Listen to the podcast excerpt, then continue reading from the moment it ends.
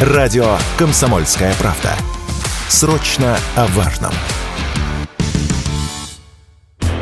Рост цен на продукты – извечная тема недовольства россиян. Особенно остро она начала восприниматься в последнее время, когда стоимость той или иной продукции может увеличиваться кратно за короткий период. В числе таких продуктов – яйца, цены на которые шокируют покупателей по всей стране. Так, например, в Новосибирске десяток обойдется в сумму больше 100 рублей. В крымских магазинах можно найти яйца и за 150 рублей. С начала года цены на яйца выросли более чем на 20%.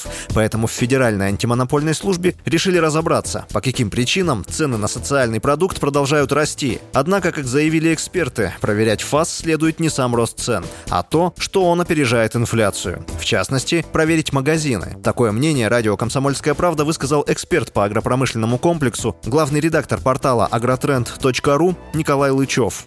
Конечно, сам по себе рост не вызывает удивления, в стране дорожает все, но почему этот рост опережает инфляцию, причин может быть несколько. Первое – это продолжающийся рост цен на средства производства. Это корма и кормовые добавки, ветеринарные препараты сильно подорожали, оборудование и обслуживание этого оборудования, включая запчасти. Второе – это, конечно, рост курса доллара и евро. Многие затратные составляющие у нас до сих пор валютные, а не отечественные. Третье, и это надо проверять факт, я считаю, это опережающий рост ценников на полке, то есть в сфере ритейла и прежде всего сетевого ритейла.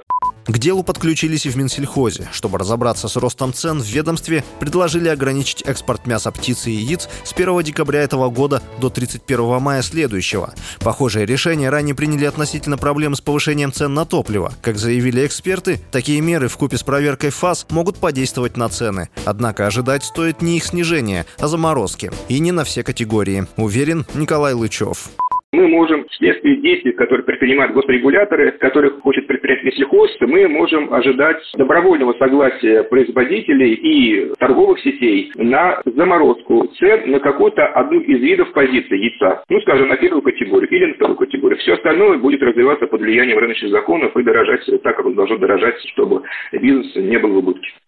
В общественной потребительской инициативе также подключились к решению проблемы с ростом цен. Они предложили ввести фиксированную цену на яйца. Правительство может установить предельную наценку на продукт или верхнюю планку стоимости, выше которой яйца в России продаваться не могут. В правительстве пока никак не отреагировали на это предложение. Василий Воронин, Радио «Комсомольская правда».